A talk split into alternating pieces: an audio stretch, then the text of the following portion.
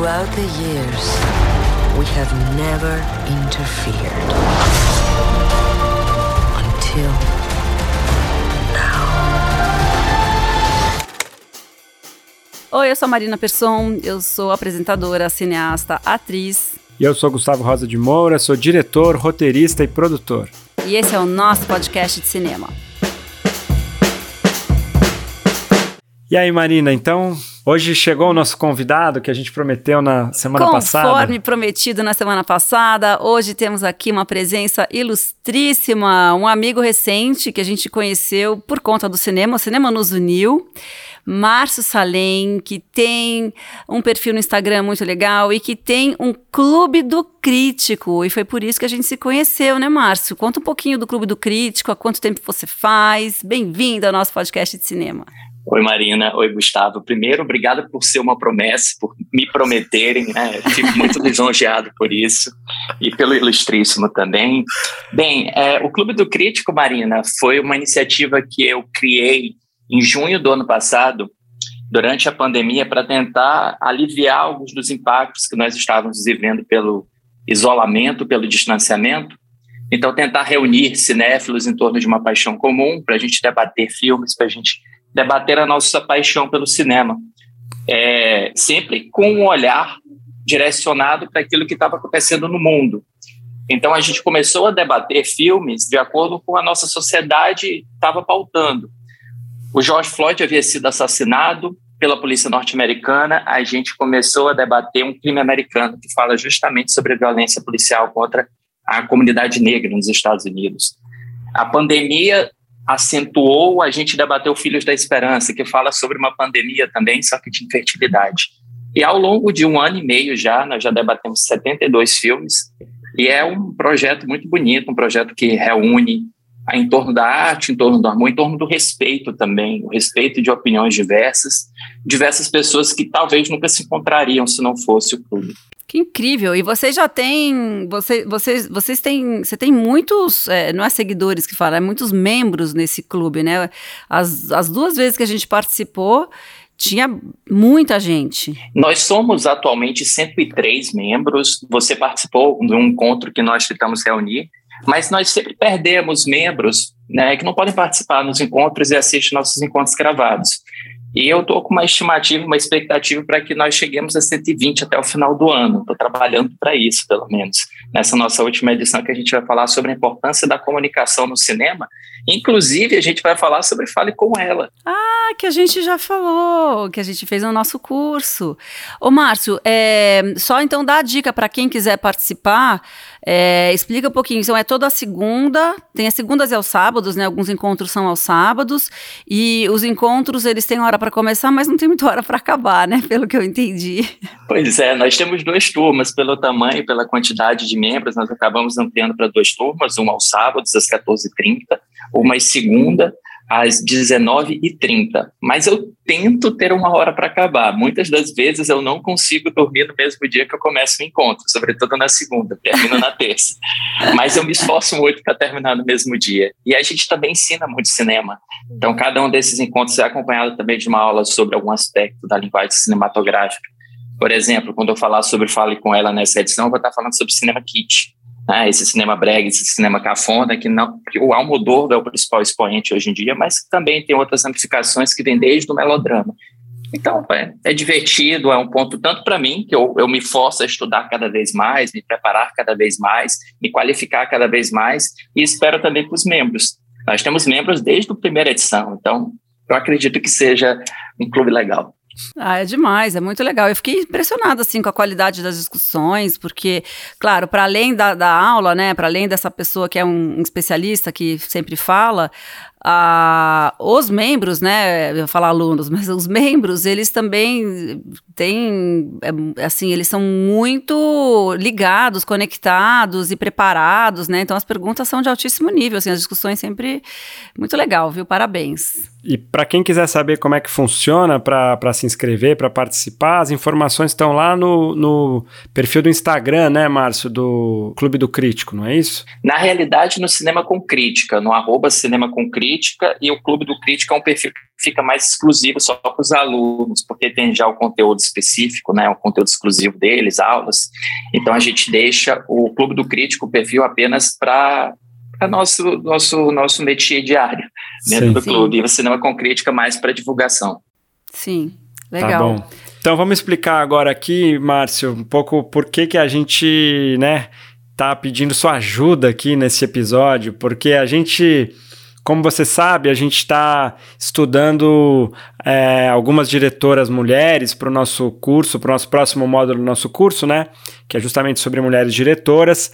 E a gente está vendo tudo que passa na nossa frente. E uma das diretoras que a gente está estudando, que a gente vai que a gente vai falar sobre, é a Chloe Zhao, chinesa, naturalizada nos Estados Unidos. E ela acabou de lançar um filme muito famoso, muito grande aí, que é o Eternos. E eu e Marina fomos assistir no cinema. Foi a primeira sessão de cinema fora da mostra.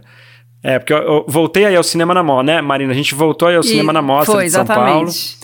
E depois a primeira sessão que a gente foi assim de cinema de circuito normal foi Eternos. E aí a gente, na hora de fazer o episódio, eu falei, Marina, não sou capaz de fazer esse episódio.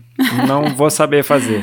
É, eu tava tranquila, assim, mas o. Quer dizer, aí depois, quando o Gustavo começou a colocar as questões, eu falei, é, realmente, acho que a gente talvez precise de um especialista, de alguém que saiba, né, é, mais eu... do que a gente. Aí eu falei, eu te liguei da hora da, da saída do, do cinema. Eu falei, Márcio, você pode gravar um, um podcast amanhã? Aí você falou, ai, não posso, eu tô em Los Angeles e tal. E aí a gente adiou uma semana para poder ter a sua expertise aqui com a gente. Pois é, porque o, o que acontece é que Eternos é um filme muito diferente do tipo de filme que a gente está acostumado a, a, a, assistir, a comentar e a, e a debater, né, Marina? E, e aí a gente ficou com medo de fazer aquele papel de, de tiozão mala, sabe? Que fala um monte de bobagem, que não sabe o que está falando e que fica mal-humorado com, com, com coisas que não devia.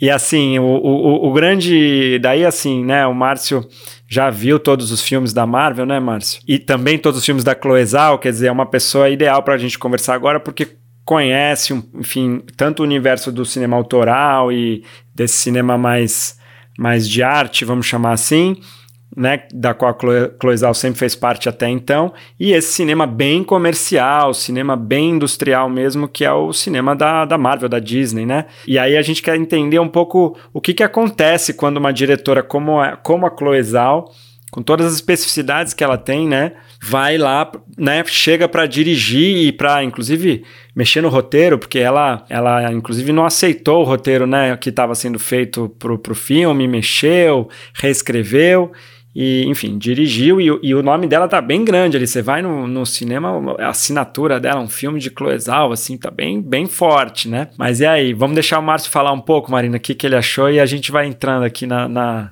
fazendo pergunta. Na conversa. O que, que você achou, Márcio? Interessante que vocês ressaltaram que ela sobrevive nesses dois mundos, né? Tanto do cinema autoral e agora também de um cinema de mainstream. E é bom a gente pontuar algumas características desse cinema dela autoral todas essas características vão ser alteradas nesse cinema de mainstream. Então, a Chloe Zhao, ela trabalhava com orçamentos muito pequenos, apertados, com uma equipe uhum. muito reduzida, com roteiros que eram, na realidade, argumentos. É, você, Marina, sabe, diretora, às vezes a gente trabalha um argumento e deixa os atores improvisar e deixa a ação acontecer, coisa que ela fazia bastante em seus filmes. Trabalhava com atores não profissionais, à exceção da Frances McDormand em Nomadland, e trabalhava Sim. um tema meio universal desses Estados Unidos, sobretudo a Dakota do Sul, dessas pessoas que são colocadas à margem da sociedade. Então, uhum. Então você tinha o cowboy, o Brady, em Domando Destino, que era um cara colocado à margem, dentro daquele universo, o universo Sim. do rodeio. Você tinha a Fran, a personagem da Frances McDormand, em Nomadland, que é colocada dentro desse mundo nômade. E tudo isso que eu falei agora você muda o sinal, onde era positivo é negativo. Então agora ela é. trabalha com um orçamento gigantesco de 200 milhões de dólares. Ela trabalha com uma equipe gigantesca. Ela trabalha com um filme que ele precisa respeitar o seu roteiro, para que você não perca dinheiro, para que você não atrase filmagens. Não, e tem toda uma questão de efeitos especiais, né, Márcio, também. Desculpa te, te cortar, mas quando você trabalha num filme desse que tudo é feito depois em pós-produção, você não tem margem para improviso, porque tudo é milimetrado, porque vai ter que ser vai ter que ser refeito depois digitalmente, é tudo pensado antes, né? Não dá para chegar na hora e falar, ah, não, vou botar a câmera em outro lugar. E você me recordou de mais um elemento que ela muda. Ela é uma diretora naturalista. Ela está mais preocupada em dirigir a luz natural, em filmar com a luz natural, em filmar ambientes externos. E aqui ela precisa justamente trabalhar com efeitos visuais que vão quebrar né, esse naturalismo dela. E para concluir, enquanto ela trabalha um tema de pessoas colocadas à margem, ela não poderia estar trabalhando um tema totalmente diferente, que são deuses. São figuras, são super-heróis, digamos assim, mas super-heróis é, remissivos a deuses. A personagens Sim. da mitologia grega, da mitologia romana. Então, nós temos o Ícaro, na versão do Ícaris, nós temos uhum. a Atena, que é a Atena. Então, acaba que você tem uma mudança de paradigma radical. E é perceptível que ela tem uma dificuldade em administrar isso dentro do filme. Não é muito fácil para ela. E você vê pelos problemas que o filme vai apresentando ao longo de mais de 2 horas e 40 minutos que ela está tentando, mas ela está sendo levada também pela onda. Ela vai indo, né? Ela vai sendo deixando levar. E é, por, é um bom outro... filme para mim. Mas Você gostou? Eu, eu gosto em geral, mas eu consigo apontar diversas coisas que me incomodam no filme. Sim. Por exemplo. Vamos falar. Não, não, ao contrário, peraí, vamos falar as coisas boas primeiro, vai. Tá bom. Falamos então do que, que você acha positivo. E eu, e eu te pergunto mais, assim, o que, que você acha que a Chloe Zhao, então, trouxe de positivo, né? O que que o, o que que o olhar dela mudou? Porque isso é a grande dúvida no meu caso, que não, não assisti é, quase nenhum desses filmes de super-herói da Marvel eu, eu, eu não tenho muito como comparar. E eu gostaria de saber se você sente a diferença de ter uma mulher, uma mulher não americana, uma mulher que vem do filme de arte, uma mulher jovem, enfim, todas as características que ela tem ali atrás é, da câmera dirigindo. Olha, Gustavo, é, eu acho que esse é o quarto filme da Marvel já dirigido por uma mulher. Nós tivemos a Viúva Negra pela Kate Short, né? nós tivemos a Capitã Marvel, que foi co-dirigido por uma mulher. Então, dentro desse universo, do que, que ela traz de um olhar próprio, eu acho que ela tem um olhar de humanidade. Algo que ela compartilha com seus outros filmes, ela compartilha também aqui. Eu não sei dizer até que ponto esse olhar de humanidade modificaria o conceito dessa representatividade que já havia dentro do filme. Sim. Se é isso, se esse olhar é moldado pela representatividade, ou se é o olhar dela que cria essa representatividade mais visível, mais palpável. Mas, de fato, essa maneira com que ela percebe seus personagens, ela não julga-os. Ela faz isso em todos os filmes dela. O Ícaris, que talvez seja o personagem mais anguloso da trama, mais obtuso, ele não é julgado sobre uma lente de que é, você é o vilão ou você é o, é o cara que precisa ser vencido. Pelo contrário, ela tenta analisar, ela tenta entender o que move aqueles personagens. Talvez seja isso que torne esse filme um filme dela bem mais do que outros aspectos. Sim. E também, claro, né, aquele naturalismo das tomadas externas que vai aparecer lá para o final do filme também. Mas, sobretudo, esse olhar de não julgar, de querer ouvir. Eu quero sentar do teu lado e quero ouvir tua história, me conta. Só que ela está conversando com deuses. Pois é, então isso é uma coisa que, de fato, uma curiosidade, né, que não sei se todo mundo sabe, que ela foi chamada para fazer esse filme depois de fazer o Nomadland, mas antes do Nomadland ser o sucesso que foi. Então, isso também fala sobre a própria Marvel, né? Porque é fácil você falar assim: ah, não, eu chamei uma mulher que não é americana, é, mas é a ganhadora do Oscar. Eles chamaram a Chloe Zhao, ela estava envolvida nesse projeto antes disso tudo, né? É, por que, que você acredita que a Marvel tem essa, digamos assim, essa abertura? A gente sabe que é muito difícil, né? Muito mais difícil para mulheres cineastas conseguirem entrar nesse cinemão dominante do que os homens. Né? Claro que é um cenário que está mudando, mas por que você acha que a Marvel deu essa abertura e tomou essa decisão? A Marina, infelizmente, tem uma visão muito cínica sobre isso. Eu acho que a Marvel e a Disney, em geral, não apenas a Marvel, mas a Disney, ela tem um pensamento muito capitalista. Então, ela está enxergando as tendências do mundo. Ela enxerga que existe um anseio dentro de grande parte da sociedade de que suas histórias sejam contadas pelas pessoas que vivem suas histórias. Então, nós temos que ter maior diversidade em frente e atrás das câmeras, nós temos também que ter uma ênfase mais em personagens que pareçam personagens com que nós podemos conviver, que nós nós importemos esses homens comuns, essas mulheres comuns para os filmes, em vez de trazer apenas celebridades, apenas astros. Então eu vejo mais uma visão cínica e eu explico essa visão cínica. No final das contas, tudo é um produto do Kevin Feige, que é o super chefe da Marvel. É aquele cara de boné, eles chamam ele do senhor de boné, ou, ou senhor boné, que ele domina todas as produções, ele sabe tudo que está acontecendo, ele, ele determina o curso, ele determina a forma desses filmes. Então, por mais que você tenha mulheres, por mais que você tenha diretores negros, negras, asiáticos, dirigindo filmes da Marvel, ainda assim eles vão cair muito perto do que o Kevin determina. Então eu acho que essa essa presença é bem-vinda, claro, é muito bem-vinda e é necessária, mas eu acho que tem um elemento capitalista aí. Eu quero atender também o asseio da população que vai assistir aos meus filmes, que vai comprar os meus ingressos. Então eu vejo meio termo. Mais como um golpe de marketing do que como uma intenção real de, de fornecer, né, de, de é, abarcar a representatividade real, né, da, desses grupos minorizados. Eu é. sinto isso, eu sinto em Eternos isso. Você tem duas cenas que são anunciadas como grandes modificadores do curso d'água na Marvel. É uma cena de sexo que dura três segundos e um beijo que é um selinho que dura um segundo. Um então, beijo gay, é, entre dois homens. É, é, então, então não, é um, não é uma, de fato, não é uma mudança significativa. É uma pequena gota no oceano das mudanças, mas não deixa de ser uma mudança vindo da maior produtora de cinema contemporâneo, que é a Disney, ao lado Exato. da Marvel. Exato. Mas você sabe que eu estava ontem mesmo conversando com as filhas, é, duas filhas de, de, amigas minhas, uma tem 17, outra tem 16, e perguntei se vocês assistiram Eternos tal. Não, não assisti ainda, mas eu quero ver porque tem um beijo gay e tem uma cena de sexo. É, é isso foi o que, sabe assim, a única Mouse. coisa que. Elas vão ficar um pouco decepcionadas, né?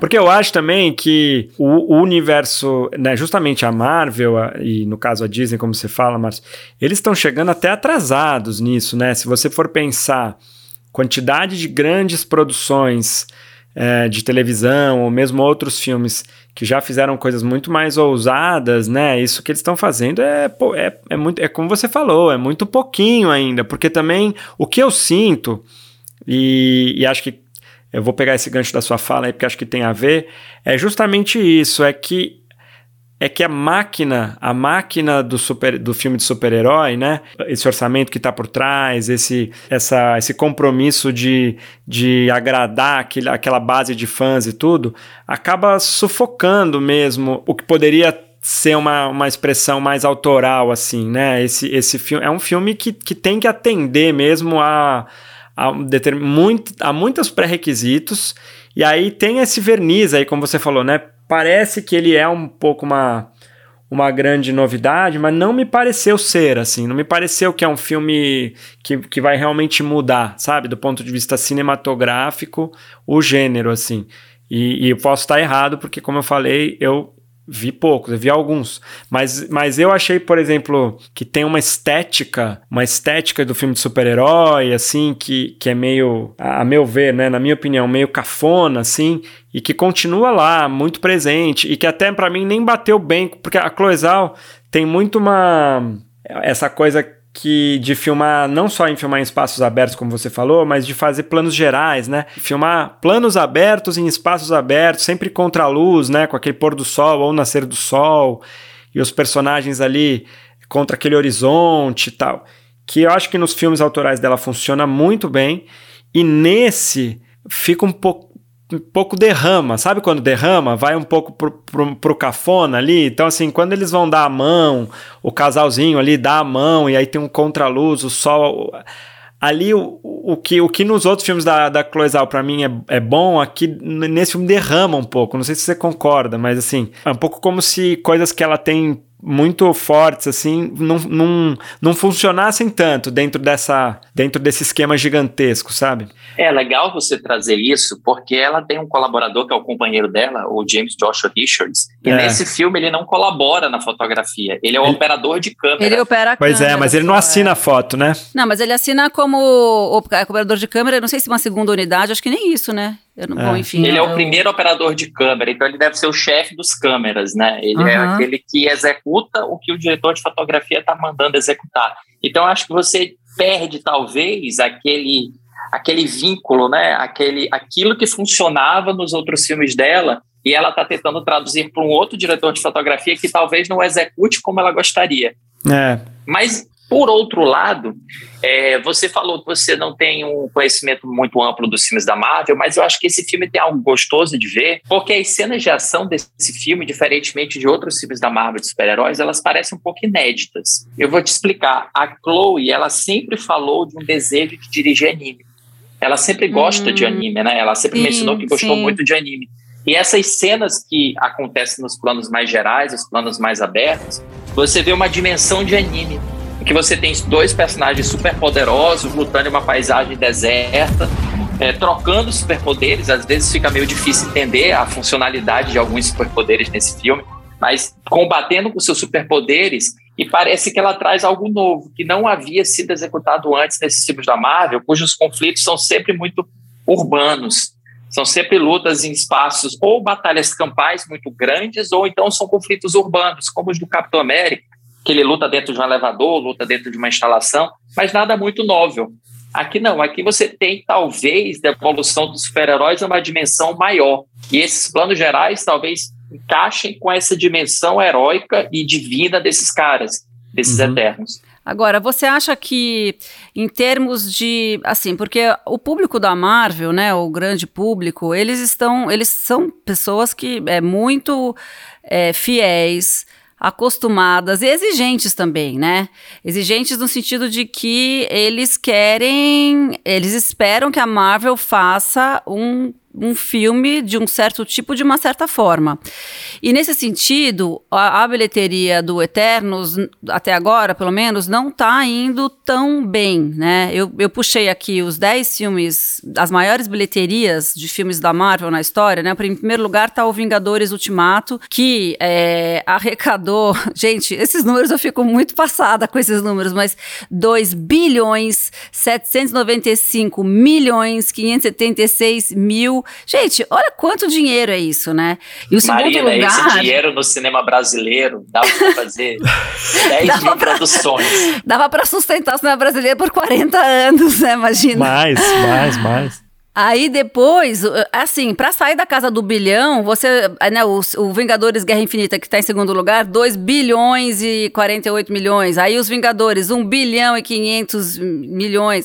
E assim vai, assim, para você sair da, da, da, da, casa do bilhão, você chega ali, olha, tô, tô, tô correndo a lista e ainda não cheguei. O só é o décimo lugar, que é o Homem-Aranha de Volta pro Lar, que arrecadou 880 milhões. Até agora, o Eternos da Chloe Zhao é, faturou 280 milhões, o que é, enfim, além de ser pouco, né, mal paga o investimento de 200 milhões, porque a gente sabe não, não que paga, um, é, não paga. para um filme se pagar, ele não é só empatar com um orçamento, né, ele tem que superar não sei em quantas vezes. Gustavo sabe? Não, depende, porque ninguém, ele... aí a gente teria que, para fazer o cálculo certinho, teria que descobrir qual que é o dinheiro que foi investido no que a gente chama de P&A, né, que é no, no, no na verba de lançamento do filme e também varia um pouco porque cada, cada cinema tem um acordo diferente de quantos por cento fica para. Normalmente fica com metade da bilheteria. Então eu diria que o filme.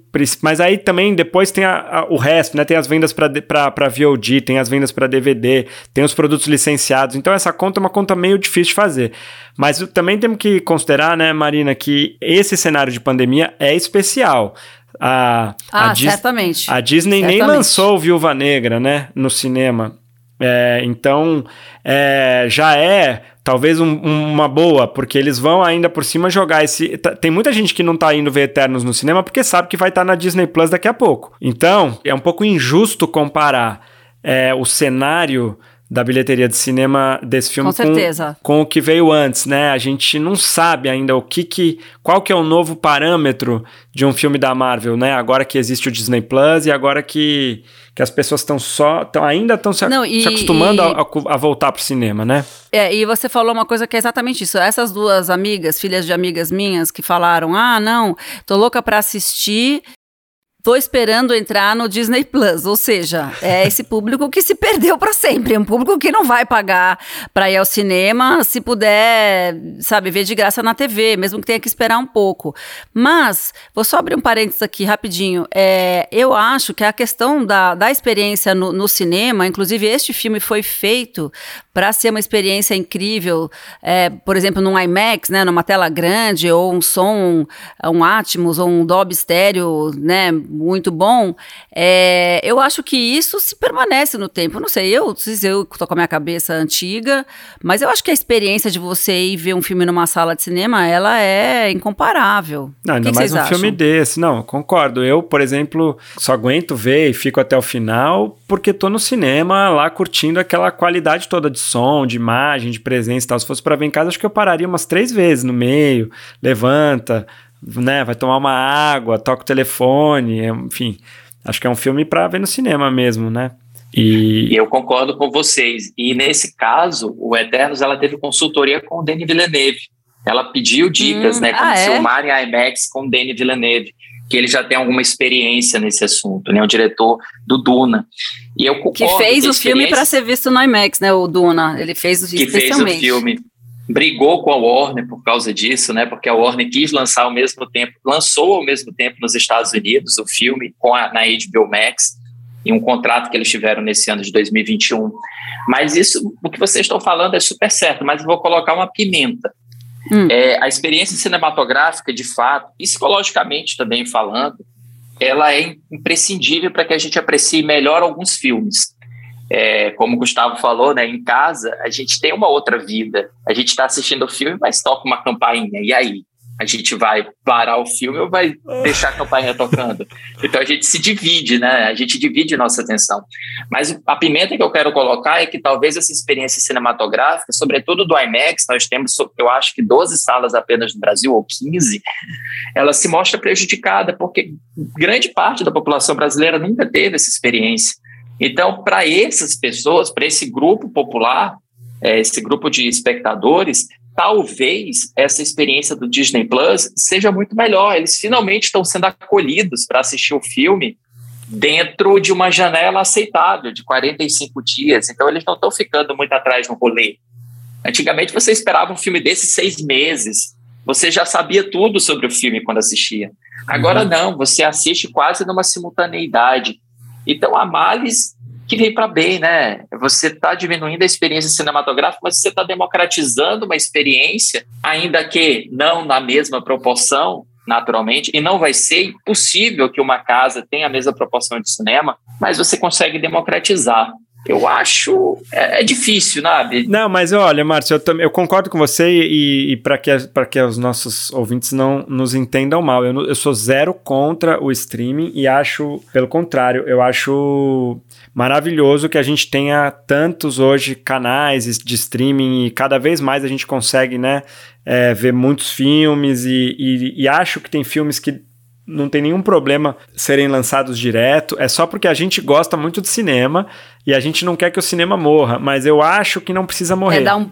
Né? Não, dá muito medo, porque, por exemplo, você está falando, claro, é muito importante que o cinema seja mais inclusivo. Ir no, ir no, no, no, no cinema, pagar 50 reais, 35, sei lá, eu não sei, outro dia eu fiquei assustada, porque a gente tinha meia entrada por causa da, do nosso, da nossa operadora de telefone. Se fosse uma inteira para assistir um filme às duas da tarde, numa quarta-feira, que foi o dia que a gente foi, eu falar, gente, essa grana toda é muito caro. Eu acho caro, acho que não deveria ser tão caro. É, por outro lado, também tenho medo de que, é, é isso que o Gustavo falou, de que as pessoas, mesmo as, as que podem pagar, não vão ao cinema, não, vão, não, não, não se proporcionem essa experiência coletiva por puro pondurismo, entendeu? E, e também porque tem filmes que a experiência de você assistir no cinema é, enfim, é como eu falei, é incomparável. A experiência coletiva não é só de qualidade de som e de imagem.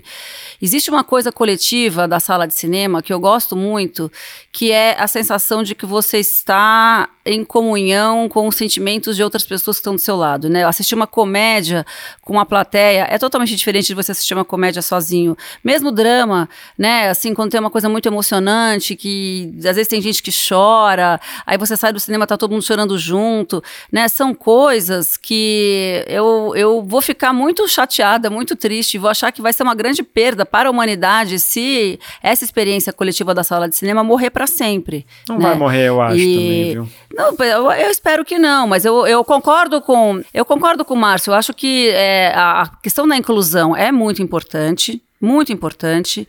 É, acho que cinema é caro, deveria não ser tão caro, né? Ser mais acessível.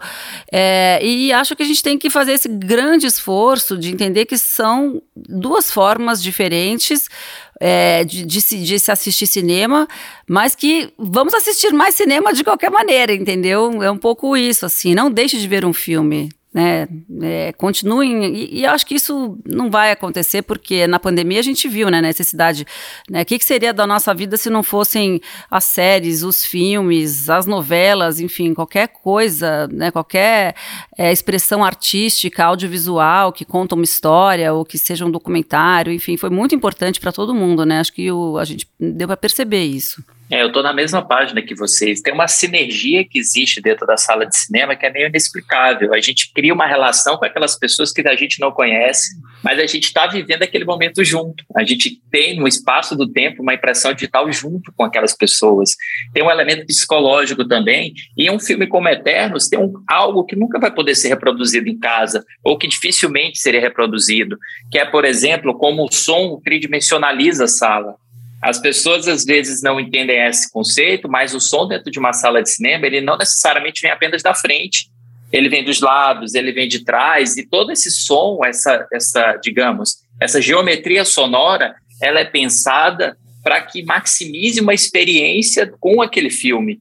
Não é simplesmente pensado para, ou não deveria ser pensado simplesmente pelo fim de estilo, mas é pensado para que maximize o envolvimento do espectador naquela cena.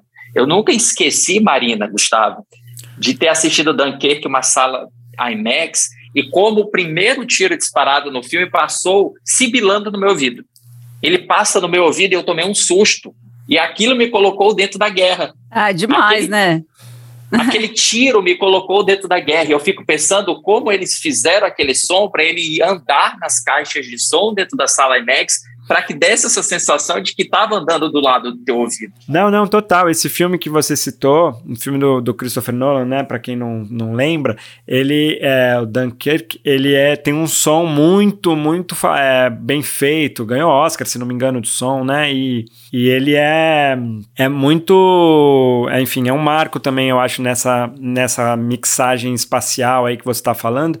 E de fato esses filmes todos de 200 milhões de dólares, né? Esses filmes que são essas mega produções, a qualidade do som é muito impressionante, realmente. E, e, e quando as pessoas veem, às vezes, né, no computador, em casa, ou mesmo que seja na televisão, isso tudo, infelizmente, não tem como, não tem como passar, porque isso que, né, isso que você está falando, Márcio, depende de você ter caixas de som físicas espalhadas pelo, pela volta toda, calibradas, né, bem equalizadas, para poder fazer esse, esse, esse som viajar pelo espaço e te colocar no meio da cena mesmo, né?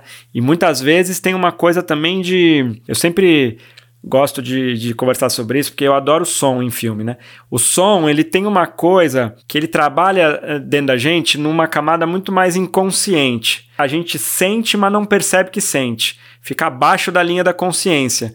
Então, a gente está olhando ali na, naquela imagem, mas o som, quando é bem feito, ele reforça tudo que está ali, né? Reforça as emoções, reforça a imersão na cena. E mesmo que você não perceba, mesmo que isso não seja consciente, você não perceba que, esse, que esse tiro, por exemplo, passou do lado do seu ouvido, o seu corpo percebe o seu corpo, em algum lugar inconsciente, trabalha para aquilo. Então faz uma diferença grande na, na experiência que as pessoas têm, mesmo quando elas não têm consciência de que foi por causa do som, né? E não à toa, aquelas cenas mais memoráveis do cinema são sempre cenas que estão associadas com uma trilha sonora. A gente sempre associa a música com uma cena do cinema, a gente liga isso na nossa memória. É mais fácil a gente pensar, portanto, aqueles momentos marcantes quando tem uma música envolvida ou quando tem um, um som expressivo envolvido. Verdade. Ô, Márcio, e a gente vê que o Eternos tem uma questão, uma intenção muito evidente é, de ser um filme trabalhado na, na diversidade, né? Que é uma, uma reivindicação da sociedade como um todo, no mundo inteiro, né? De você ter personagens não brancos, de você ter personagens LGBT, de você ter personagens de outros países, né? Que não, que não sejam só aqueles caucasianos de sempre, né? Aquelas pessoas brancas e, e loiras loiras e etc. Então, nesse filme, a gente tem né, uma, uma chinesa, que apesar dela ser inglesa, nascida na Inglaterra, lá de ascendência chinesa. A gente tem um indiano, na verdade ele é paquistani, mas ele, enfim, faz papel de um indiano. A gente tem. É, bom, dois afrodescendentes, a gente tem, que mais? Tem um, o, ah, tem o, o adoro o Gilgamesh, né, que também é um oriental.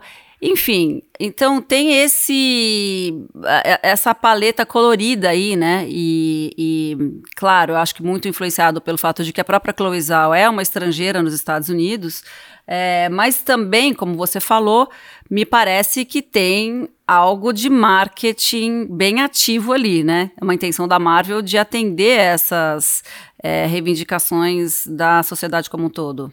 É, a gente vem de um caminho muito interessante. Olha, Vingadores não faz pouco mais, nem 10 anos, eu acho, nem isso. Os Vingadores, o sexteto original é todo branco. Todo. Inclusive branco louro. É, pra, pra, com exceção do Homem de Ferro e do Hulk, todos loiros também. E aí você fez todo esse caminho, você chegou numa, num filme cuja representatividade pelo menos parece equânime. Você parece que aqueles deuses representariam, portanto, toda a humanidade, diversas facetas da humanidade, diversos custos da humanidade. Mas eu concordo contigo. A Disney, ela não está fazendo isso apenas porque é a coisa certa para fazer. Ela está fazendo isso porque ela enxerga também um potencial. Ela enxerga que ela vai ter uma perda e não há dúvida de que tem uma perda diante daqueles fãs mais racistas, preconceituosos, é, machistas, para explicar melhor, para deixar mais claro, filmes como Capitã Marvel, filmes como Viúva Negra, filmes como Eternos, que são filmes dirigidos por mulheres, são aqueles filmes normalmente atacados nos fóruns dos fãs por estas pessoas que têm uma voz muito alta, mas são muito pequenos, são muito poucos, mas a voz deles é muito alta. Então a Marvel sabe, a Disney, Marvel sabe que estão perdendo ou pode perder essa galera mas ela está acolhendo uma turma muito maior. E ela sabe que vai ganhar com isso. Ela não está dando, como a gente fala na gíria, um ponto sem nó, né? Ela está esperando o retorno.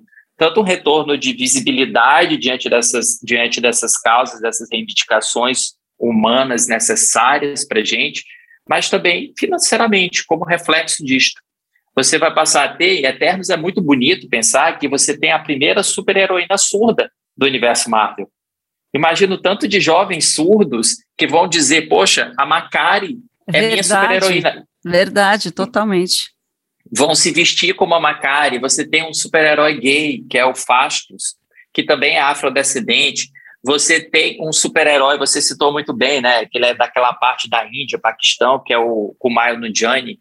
Então você acaba pulverizando cada público-alvo, vai ter aquela pessoa porque ela pode se identificar. Mas tem um grande porém, eu não sei se você concorda comigo, também tem uma estereotipação. Você vê, por exemplo, o personagem do Kingo, que é o Kumail Nanjiani, e ele virou um artista de Bollywood e que ele é o elemento cômicozinho, ele é, é aquele ele é o alívio cômico, é. Verdade. Eu, eu adoro aquela dupla, o, o, o Kingo e o mordomo dele. Ah, o mordomo é divertidíssimo, né? É, é.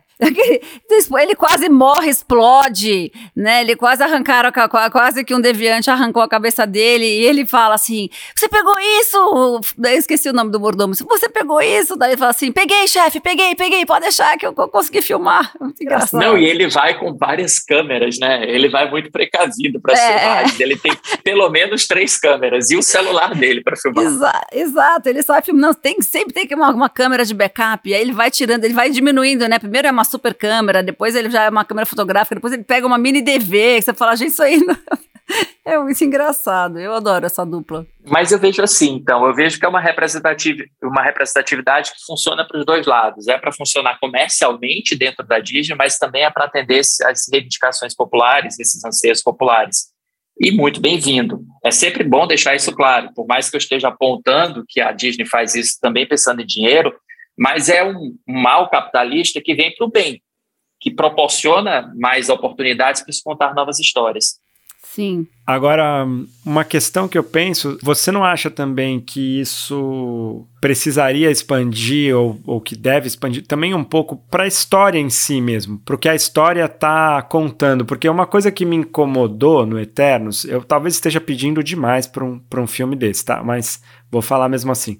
Uma coisa que me incomoda muito no Eternos é, primeiro, uma visão meio assim, quase anedótica da história, em que tudo que aconteceu de importante na história da, da humanidade, ou da, da na, mas sobretudo da humanidade na Terra, tem a ver, de alguma maneira, com uma explicação muito simples lá, que, ou secreta, e que estaria, e que esses que esses deuses é, teriam presenciado, né? Mas também uma ideia de que tá tudo bem na Terra. O que eu quero dizer é o seguinte: a gente agora vivendo toda essa questão de aquecimento global, de desigualdade, tudo isso por ação humana mesmo, sem nenhum super-herói, sem nenhuma mitologia, mas isso não é colocado no filme. O problema da, da, da humanidade estar acabando com a Terra é, não existe nesse filme. O grande problema que tem lá é que vai nascer um bicho lá de dentro da Terra, um.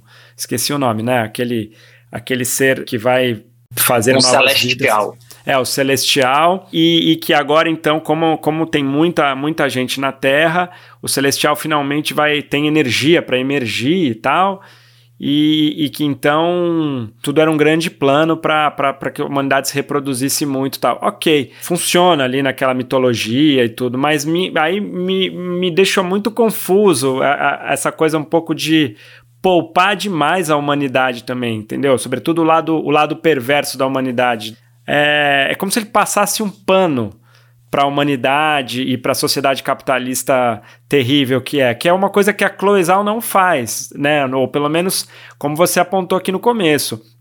A Cloizal mostra é, os personagens principais dos, dos, outros três filmes dela são pessoas à margem, são pessoas que estão vivendo, né, que, que, que foram de alguma maneira maltratadas pela sociedade, né, aqueles, aqueles indígenas que estão naquela reserva meio abandonados ali, super, né, numa, numa situação precária pra caramba, os cowboys que estão ali com aquela vida, uma vida muito pobre, né, do ponto de vista é, psicológico, financeiro, tudo, ou mesmo os nômades, Aí, de repente, nesse filme, nada disso vem, assim, entendeu? É como se, se não tivesse realmente problemas de desigualdade, de aquecimento global, nada disso na Terra, sabe? Fosse só um problema entre uma força divina e, e, e os humanos. Eu não sei se eu estou sendo claro nessa minha explicação, mas eu sinto que tem uma passada de pano pro, pro, pro que o homem fez com a Terra, sabe?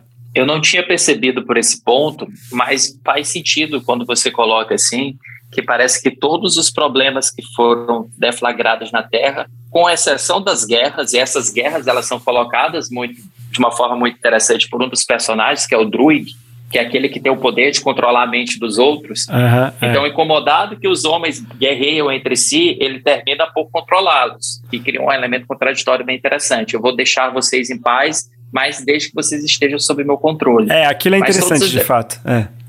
É legal. Mas todos os demais elementos que você está citando, de fato, é tudo culpa dos deuses. Os deuses que estão provocando nossos tormentos né, humanos, e não somos nós. Os verdadeiros responsáveis, os verdadeiros algozes daquela mesma natureza que a Chloe Zhao, ela defende em seus filmes. Exato. Que ela, que, ela, que ela retrata de uma forma tão bonita em seus filmes. Então parece que são é um grande jogo entre celestiais, deviantes, eternos, e nós aqui, a gente só sofre as consequências. Então eu entendo a crítica. Exato. Eu acho que que estava na hora, assim, talvez da, desses grandes filmes entrarem nessa entrarem nessa conversa, sabe, sobre o que, que a gente está fazendo com a Terra mesmo, assim. Isso. Não, você sabe que o eu lembro que na época do Avatar, o James, bom, James Cameron é um baita ambientalista é, muito sério, né? Assim, é um cara vegano porque o veganismo talvez seja a única solução que é possível para a crise climática no mundo, etc. Ele é o cara que quando ele pega uma coisa para fazer, ele faz, né? Assim, tipo Ele tem que ser ou mais especialista ou melhor naquilo, etc. Mas o James Cameron, ele, ele, o Avatar, por exemplo, tem uma crítica muito mais, muito mais evidente, né? Muito mais contundente, né? Do que é feito nesse filme. E aí eu, como brasileira, tenho que fazer uma parte aqui que vocês não acharam a, o retrato da Amazônia uma coisa assim bizarra? De que coisa. Tudo bem, pode ser a Amazônia peruana, né? Tudo bem, a gente deu até esse desconto. Mas você fala, gente, como assim você fala da Amazônia com dessa forma tão pouco precisa, né? Eu fiquei um pouco irritada com aquilo. Foi a coisa que mais me irritou no filme foi aquilo. É, uma, uma, ah, mas uma... americano até 15 anos atrás estava dizendo que brasileiro falava um pouco espanhol, né? Até hoje eles acham, eu acho, talvez.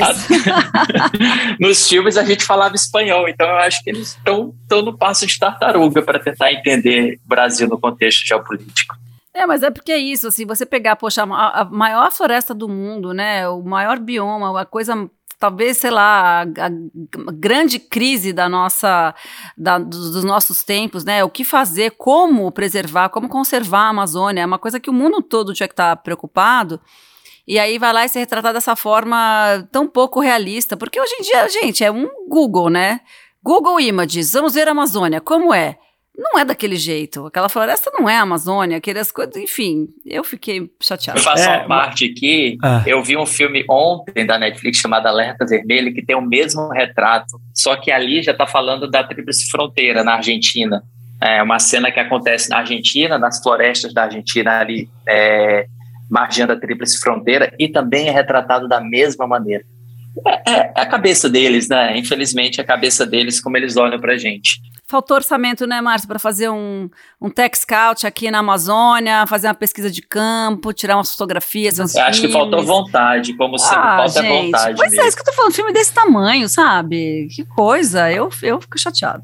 Sou brasileira e falo mesmo. Ah, e, e essa coisa da. Porque tem uma coisa muito importante na, na, na, no enredo do filme, que é essa história de que eles não poderiam interferir nas guerras da humanidade, né?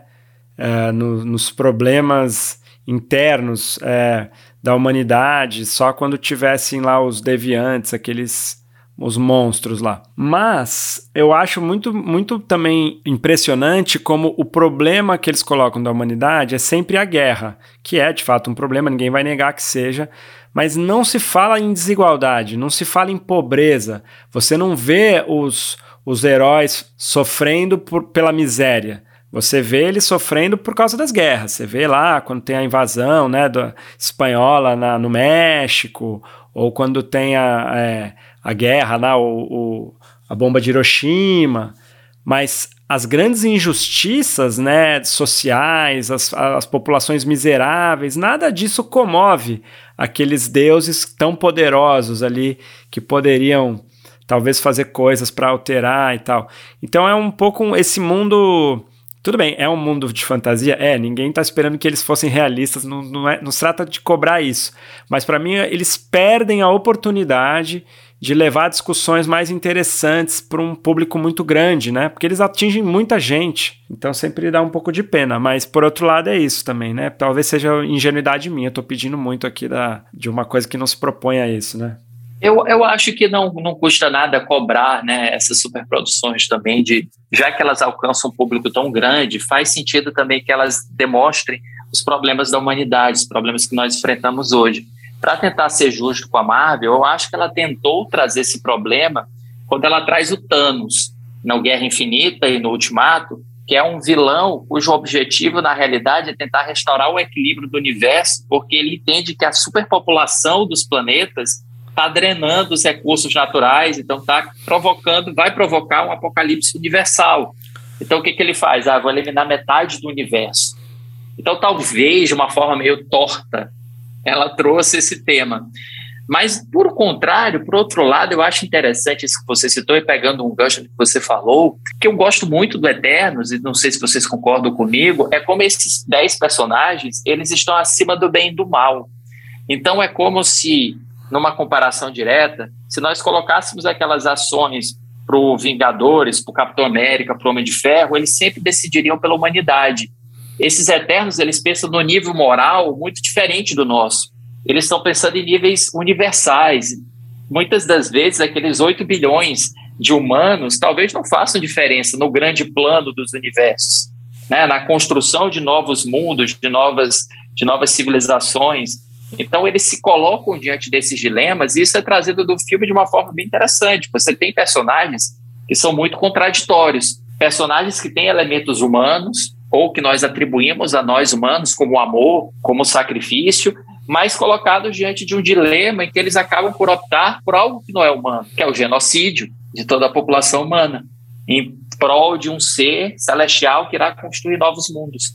E não só isso, você tem outros elementos, você tem uma, uma, uma personagem que é uma que me lembra muito a Kirsten Dunst, entrevista do vampiro, com o vampiro, hum. talvez vocês associem, que ela é, é. apaixonada pelo, por um outro personagem, é. mas ela não pode crescer. É, verdade. Ela foi criada uma criança meio é andrógena verdade. também, né? E ela é meio andrógena também. Ela, ela é, me recorda uma jovem, um jovem David Bowie, se a gente fazer uma, um paralelo.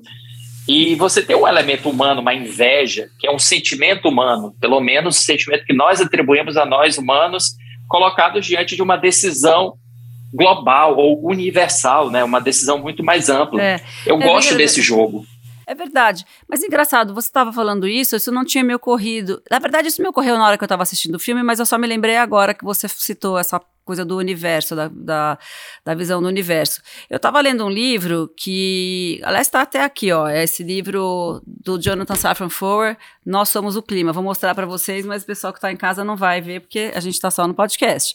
E nesse livro ele fala que a consciência ambiental no mundo, ela se uh, floresceu, digamos assim, ela ficou mais forte quando a primeira fotografia da Terra foi divulgada, né? Então, quando começaram aquelas missões para o espaço, até antes da Lua, né? Os astronautas tiravam fotos da Terra né? E a primeira fotografia colorida da Terra, que é a chamada Blue Marble, né? Quando a Terra, a primeira fotografia que a Terra estava toda iluminada, aquela foto de mostrar como o planeta Terra é um planeta único no nosso sistema solar e até hoje não se encontrou, não se sabe, né, da existência de outros planetas onde haja vida inteligente, pelo menos nada comprovado, né? Nada que a gente tenha acesso, né, que a gente conheça. Essa bolinha azul que é cercada de uma atmosfera, onde tem água, onde tem vida, onde tem seres vivos e tal, é, ela é tão delicada e que ela precisa tanto é, ser protegida que foi essa foto que despertou muitos movimentos é, ecológicos, uma consciência ecológica maior no mundo, né? Então, nesse sentido, quando você fala que esses seres têm um pensamento de algo maior, né? Que é o universo, que é infinito e que a gente não alcança, é, eu penso que se talvez fosse até mais interessante o, se isso fosse retratado de uma outra forma, de falar assim, gente, olha a Terra como ela é especial, ela está cercada de outros tantos planetas onde não é possível haver vida, porque não há atmosfera, não tem ar, não tem água. Então a gente só pode sobreviver neste lugar, a gente tem que cuidar deste lugar, deste pequeno planeta, com todas as nossas forças. Enquanto que o que a humanidade está fazendo hoje, essa é a grande questão, né, nossa, dos nossos tempos, tá aí a COP para, né, enfim, entre outros eventos mundiais e países tentando solucionar esse mesmo problema, é a questão do meio ambiente, né? A gente está caminhando para a destruição da humanidade humanidade. A Terra sobreviverá. Né? A gente acha que a Terra sobreviverá à humanidade, mas a humanidade em si está trabalhando de uma forma, está vivendo de uma forma que a gente vai esgotar os recursos naturais, a gente vai aquecer de, uma, né, de forma que não haverá mais, enfim, possibilidade de vida humana. É, então, sei lá, Agora, só, só uma pequena viagem, fiquei brisando aqui um pouco nessa ideia. Não, mas é porque. Não, mas eu acho que o que você falou, para mim, tem uma relação com o filme forte, que é eu concordo, mas com que, quando você fala que a, o filme ele se propõe a colocar questões é, morais, filosóficas, dilemas muito é interessantes mesmo, que não são de fácil resposta, que não são tão preto no branco, né? É, tão o bem contra o mal e tudo, o, não, né? o vilão, quem é vilão, quem é mocinho, tudo mais difuso. Mas, por exemplo, é, ainda tem um antropocentrismo tão exacerbado que sempre é discutido sobre o fim da humanidade e não o fim da Terra, que é o que a Marina está falando. Não é só a humanidade, né? Tem ali todas as espécies da Terra que mereciam também estar tá nessa, nessa conversa, né? Porque falando assim, não, mas olha, a gente vai acabar com esse planeta, eles falam assim, nós vamos acabar com esses humanos e tal, como se os, os, seres humanos fossem os donos da Terra, que a gente se comporta como se a gente fosse dono do planeta, quando na verdade a gente não é dono do planeta, o planeta não tem dono, né? Mas a, a, a cabeça, uma, sobretudo acho que essa cabeça norte-americana, é, mainstream, ela, ela vê a Terra mesmo como uma posse da humanidade, né? Inclusive essa ideia de poder decidir o destino da Terra ou não. Então, para mim, é, embora eu concorde com você que almeja colocar discussões interessantes ali e, e, e filosoficamente mais complexas, para mim ela ainda tem muitos vícios é, de uma cultura problemática, digamos assim, sabe? De uma cultura que trouxe a gente até aqui e que não olha, por exemplo, para os outros animais como se eles como se tivessem qualquer direito, sabe? O homem pudesse decidir sobre a terra inteira. É uma visão religiosa, inclusive, né? Que coloca todo, tudo aos pés dos homens, né? Tudo é nosso. É uma assim. relação abusiva, né? Temos uma relação abusiva com os animais e com a natureza. Vamos encarar. Vamos e a gente a é só inquilino. E vamos falar a verdade. Nós somos apenas inquilinos desse planeta, né? Recém-mudados. O planeta vai pedir o aluguel. Exato, tá, já veio o carnê tá chegando em forma de catástrofes, em forma de enchentes, de dilúvios, de furacões. Nossa e se a gente senhora. não pagar, a gente vai ser desapropriado. Exato. Agora, voltando aqui para o filme um pouquinho mais, para a gente não devagar tanto, a gente já está conversando há muito tempo aqui também, daqui a pouco a gente vai precisar terminar, mas, mas eu queria te perguntar também que outros aspectos que você destacaria nesse filme do ponto de vista é, visual, também técnico, né? Porque eu sinto que o filme faz muitas apostas ali de criar esse mundo, aquela nave toda de pedra, aqueles elementos dourados que estão por toda parte, as lutas, como você falou, que, que tem uma coisa meio de anime, né? De, pela, por aqueles movimentos e aqueles planos gerais, tem uma influência de, de outras coisas aí, no, né? De, de outras artes e de outras coisas que entraram nesse filme. O que mais que você destacaria? É, do aspecto visual desse filme, embora o que você citou sejam elementos que eu citaria também, eu gosto muito do do dourado. O dourado sempre foi utilizado como uma cor associada com os deuses mesmo, né? E essa cafonice desses uniformes que tem aqueles traços, aquelas formas perfeitas, círculos perfeitos, é, parece dar uma dimensão de quem eles são. Eles são mesmo seres meio desapegados desse mundo, meio cafonas, dourados demais, divinos demais. Mas eu acho que visualmente falando, afora esses elementos citados, eu vejo que seja um filme bastante desinteressante. Os filmes da Marvel, em geral, eles são muito desinteressantes no aspecto visual. E não apenas no aspecto da construção dos elementos de design de produção, de figurinos. E aí eu ressaltaria, por exemplo, o primeiro Thor, que apresenta uma Asgard diferenciada, e o Pantera Negra, que apresenta a cultura africana dentro daquele universo tecnológico. Mas os filmes em geral da Marvel, eles não, eles têm uma decupagem, e aqui eu vou, não sei se eu preciso explicar, né, mas eles têm um pensamento de planos que é muito quadradão. Eles não investem muito numa ideia de que a gente pode extrapolar esse gênero de super-herói um pouco além, porque esse gênero dá possibilidades para isso. Nós não estamos narrando o mundo realista, nós estamos dentro de um mundo fantástico. Então a gente pode brincar no mundo fantástico. E eu acho que Eternos tem muito disso, planos médios, aí você sempre tem os closes na hora de trocar conversa entre personagens, mas é tudo um pouco desinteressante. É tudo um pouco, já vi isso várias vezes na Marvel. E para complicar, para com, complicar ainda mais esse meio de campo, a Marvel é péssima na criação de vilões. Eu não sei se você acompanhou todos os outros filmes, alguns dos outros, mas que vilão um descartável são os deviantes, né? Você é. tem um vilão deviante Verdade. que absorve a personalidade dos outros apenas para que ele seja objeto de uma vingança. É verdade. Esse vilão é muito vilão, muito lixo o vilão. Não serve de nada. Até porque o vilão do filme não daria nem para dizer que é vilão, né? Ele só tem uma diferença de pensamento dos outros Eternos. Dentro daquela lógica de Eternos, ele pensa diferente ele é revelado depois, ele é um personagem complexo, ele é um personagem contraditório. Eu não sei se pode soltar spoilers, acho que pode, não pode? Pode, a gente tem, a gente tem uma, uma política que aqui no nosso podcast, no máximo a gente avisa que vai ter spoiler, mas a gente não deixa de falar nada por conta do spoiler. Então avisando, gente, vai ter spoiler, tá? Se você não quiser, pula. Pula uns cinco minutos aí.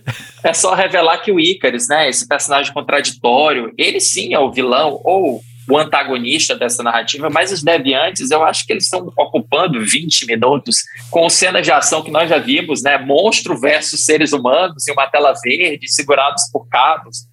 Nossa, já deu, já, já deu, já, a brincadeira já foi longe demais. Muito obrigado, Tigre Dragão, por apresentar isso pra gente dentro do cinema mainstream.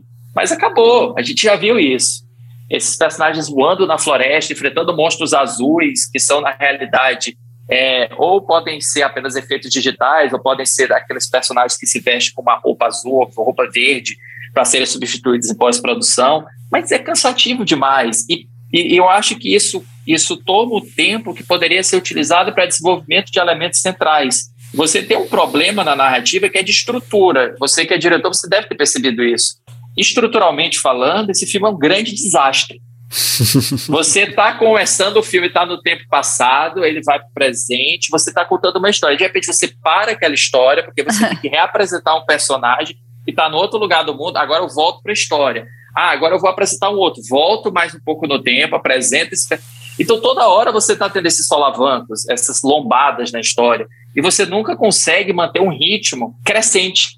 É, para quem para quem está nos escutando que não conhece muito a, a, forma do filme, né? Normalmente você faz os conflitos serem crescentes e você não fica fazendo essas ondas dentro do roteiro em que você aumenta a intenção, o, o interesse e a atenção e de repente volta no tempo para mostrar algo que não é tão interessante assim, ou que poderia estar em outro momento dentro da narrativa. Então acaba que além desses deviantes não servirem para nada, serem descartáveis dentro da narrativa, por mais que sejam importantes nos quadrinhos, você traz isso como um custo, que é você não pode investir mais na estrutura. E a estrutura fica muito empobrecida. Não, total. Eles têm que apresentar muitos personagens, né? É, cada um ali você tem que entender por que que, para onde foi depois da, da, da, da, separação e tal. Eu até acho que ele, ela deve ter sido um pesadelo construir esse roteiro. Até acho que no final você entende, assim, assim, tudo dá para entender. Mas é, como você disse, é uma. Para dar conta de tudo isso, acaba que, que fica meio, meio difícil mesmo. É muita ida e volta, ida e volta. E eu também, se pudesse cortar aquelas lutas de batalha com aqueles deviantes, eu cortava todas muito. Porque é o que você falou, tem uma hora que, você, que elas ficam muito ou dá um, aos, aos deviantes é. alguma característica um pouco, um pouco mais sexy, assim, né? Porque eles realmente são, tipo, muito primários, assim, né? Eles não têm. É isso, não tem nada de interessante, é uma complexidade, nada que faça eles serem minimamente, é. assim, intrigantes, né? Eles são muito. Na verdade, esse aqui é o negócio, né? Os, os bons filmes de mocinho e bandido precisa ter uns bons bandidos, né?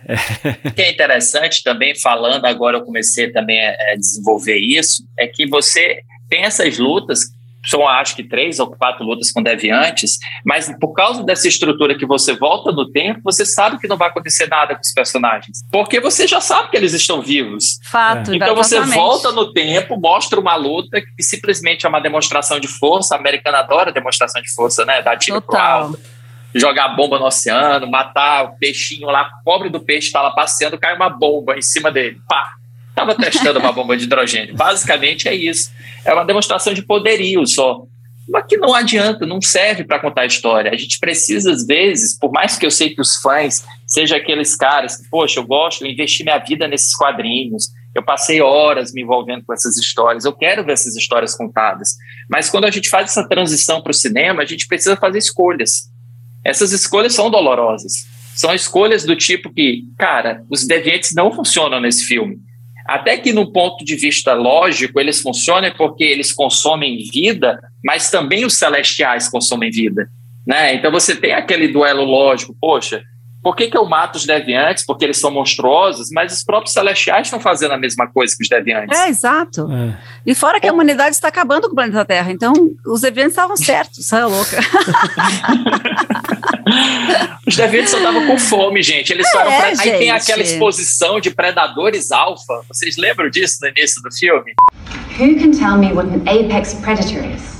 Tem, exatamente. olhei aquilo e disse assim: daqui a pouco vai ter um predador alfa que vai aparecer e aparece como uma matilha de lobos deviantes. É. Vocês lembram dos Lembro, lembro, ah, no gente, comecinho. que desastre esse momento. Ai, pensar nesse momento agora me deu.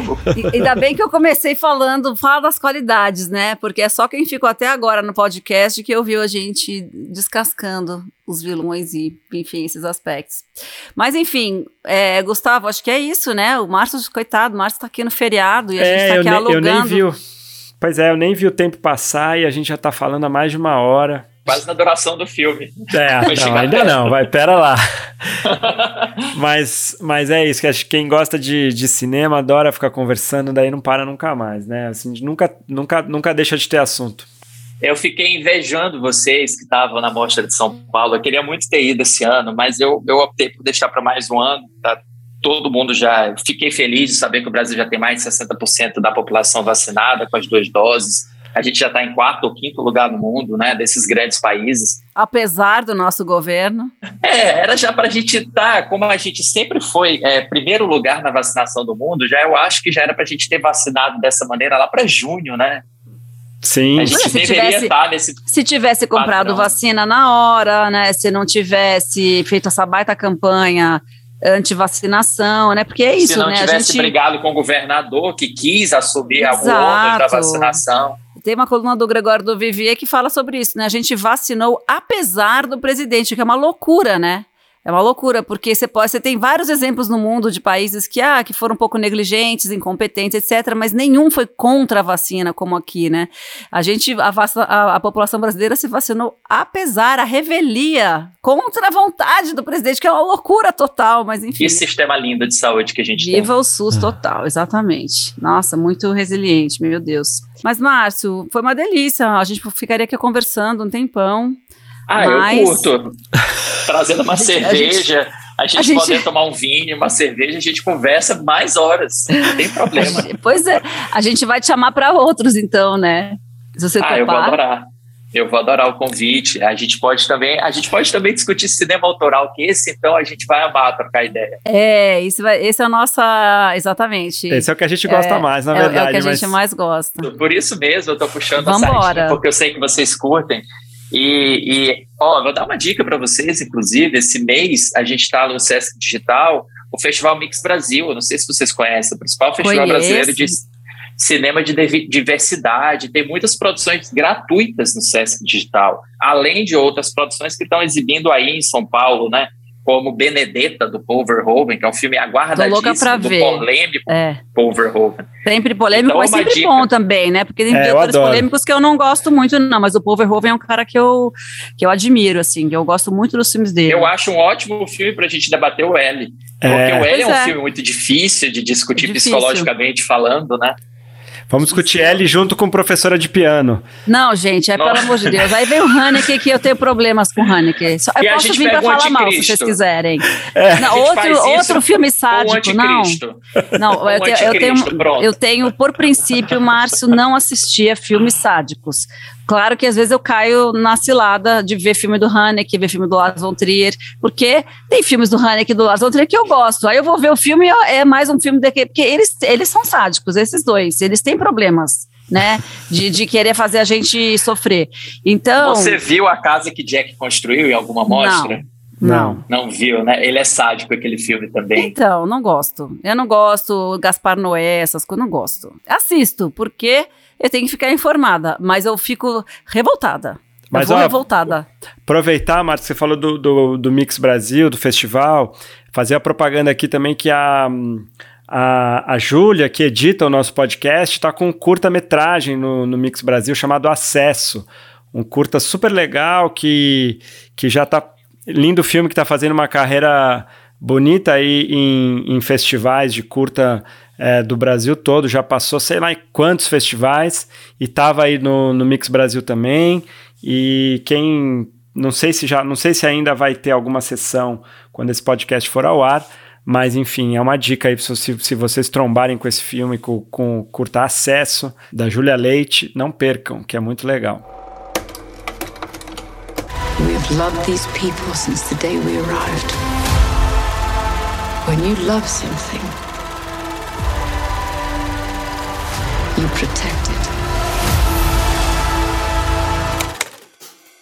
Então, Márcio, Foi um prazer ter você aqui com a gente, uma delícia e, e até a próxima. Em breve a gente chama você de novo para conversar sobre um filme autoral, outro filme.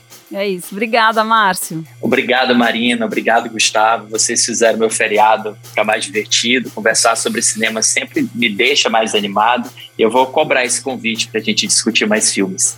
Parabéns pelo podcast. Vai Parabéns pelo ótimo. curso também. Ah, legal. Poxa, obrigado. obrigada. Então, a gente vai agora Mulheres Cineastas e depois no ano que vem a gente vai ter um curso de Tarantino.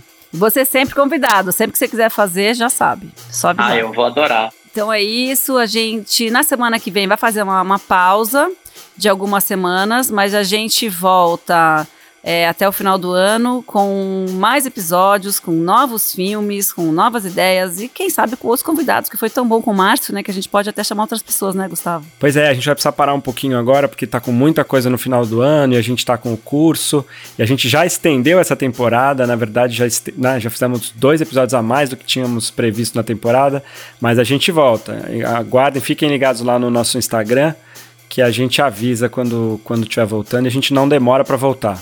Não, aliás, um recadinho sobre o nosso Instagram. Uh, o nosso podcast de cinema tira umas pequenas férias agora, mas uh, o nosso Instagram continua ativo. A gente, inclusive, vai ter mais tempo de postar outras coisas lá, outros conteúdos, falar sobre outros filmes, sobre diretores, sobre atrizes, sobre atores, sobre diretoras, enfim.